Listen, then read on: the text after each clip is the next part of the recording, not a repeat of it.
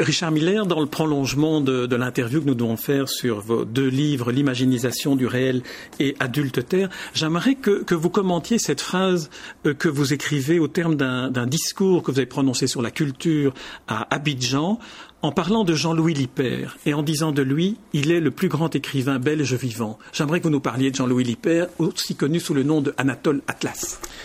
Bon, tout d'abord, la phrase ne se veut pas euh, insultante pour les autres écrivains euh, belges, donc, euh, mais je considère, c'est exact, que lorsque moi, Richard Miller, je lis Jean-Louis Lippert, un, un, de ses livres, ou bien de, un livre d'Anatole Atlas, j'ai le sentiment que je me trouve en présence d'un de ces grands écrivains de la littérature mondiale, euh, les grands noms, bon, comme Carlos Fuentes, euh, Terra Nostra, euh, j'ai cité euh, dans, notre interview tout à l'heure, j'ai cité Joyce.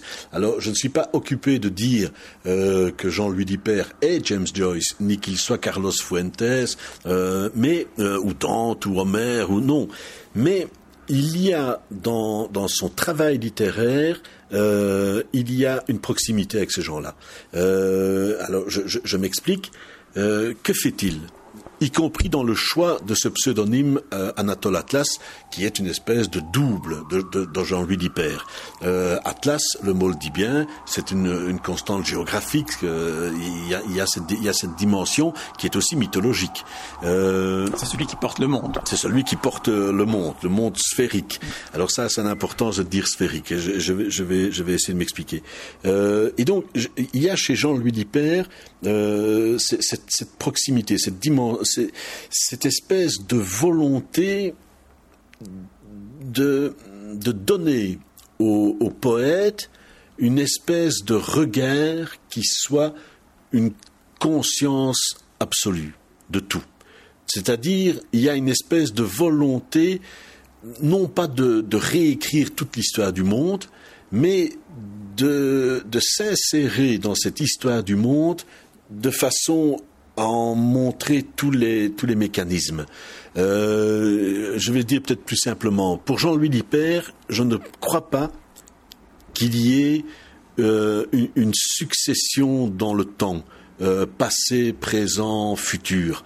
Je crois que un, écrivain comme lui, la façon dont il aborde le monde c'est une espèce de, de, de, de, rassemblement, de récollection euh, de tous les moments passés, présents et à venir. Bref, c'est une espèce de conscience universelle.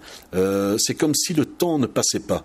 Et donc, euh, notamment dans son dernier roman, Ayako, qui, qui, vient de publier dans des conditions très très spéciales, euh, sur, avec une couverture euh, en cuir de chèvre, enfin bon, euh, avec toute une espèce de, de, volonté de ne pas entrer dans le système commercial habituel, il y a un personnage qui traverse différents moments de l'histoire et qui revient à différents moments, etc. Donc c'est un peu comme si euh, le passé ne disparaissait pas complètement, comme si à côté de ce que nous vivons, euh, il y avait une espèce de de maintien euh, du, du, passé.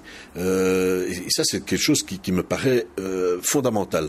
On, peut évidemment considérer, par exemple, qu'avec certains historiens, que lorsque l'on considère le passé avec le regard d'aujourd'hui, ben, on, modifie un peu le passé, puisqu'on a d'autres visions, on a d'autres connaissances, on a d'autres préoccupations, etc.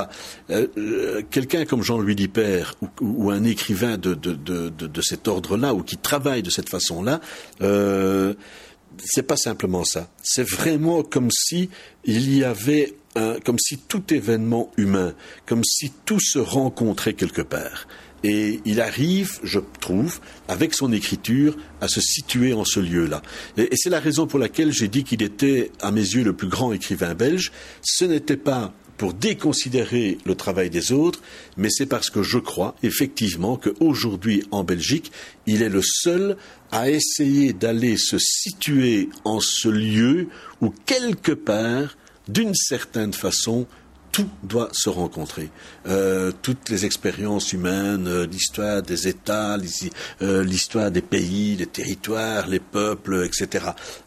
Et pour faire cela, il va, il, il, euh, il pénètre euh, la mémoire et le discours de certaines personnes, notamment Mamiwata, qui, qui, est une grand-mère récitant des textes, etc.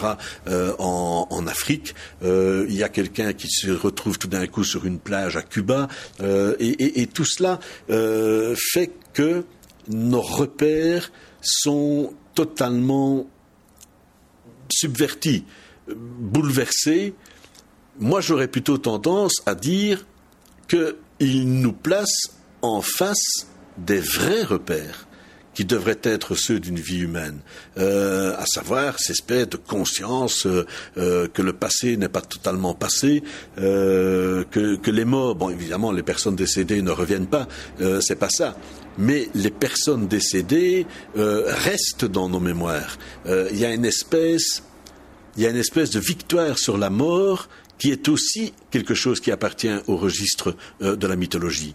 Et donc voilà, c'est la phrase que j'ai prononcée à Abidjan au moment où j'essayais d'expliquer pourquoi moi, petit wallon occidental, j'étais quand même capable d'entendre les rythmes africains, euh, de les entendre euh, au, sens propre du, terme.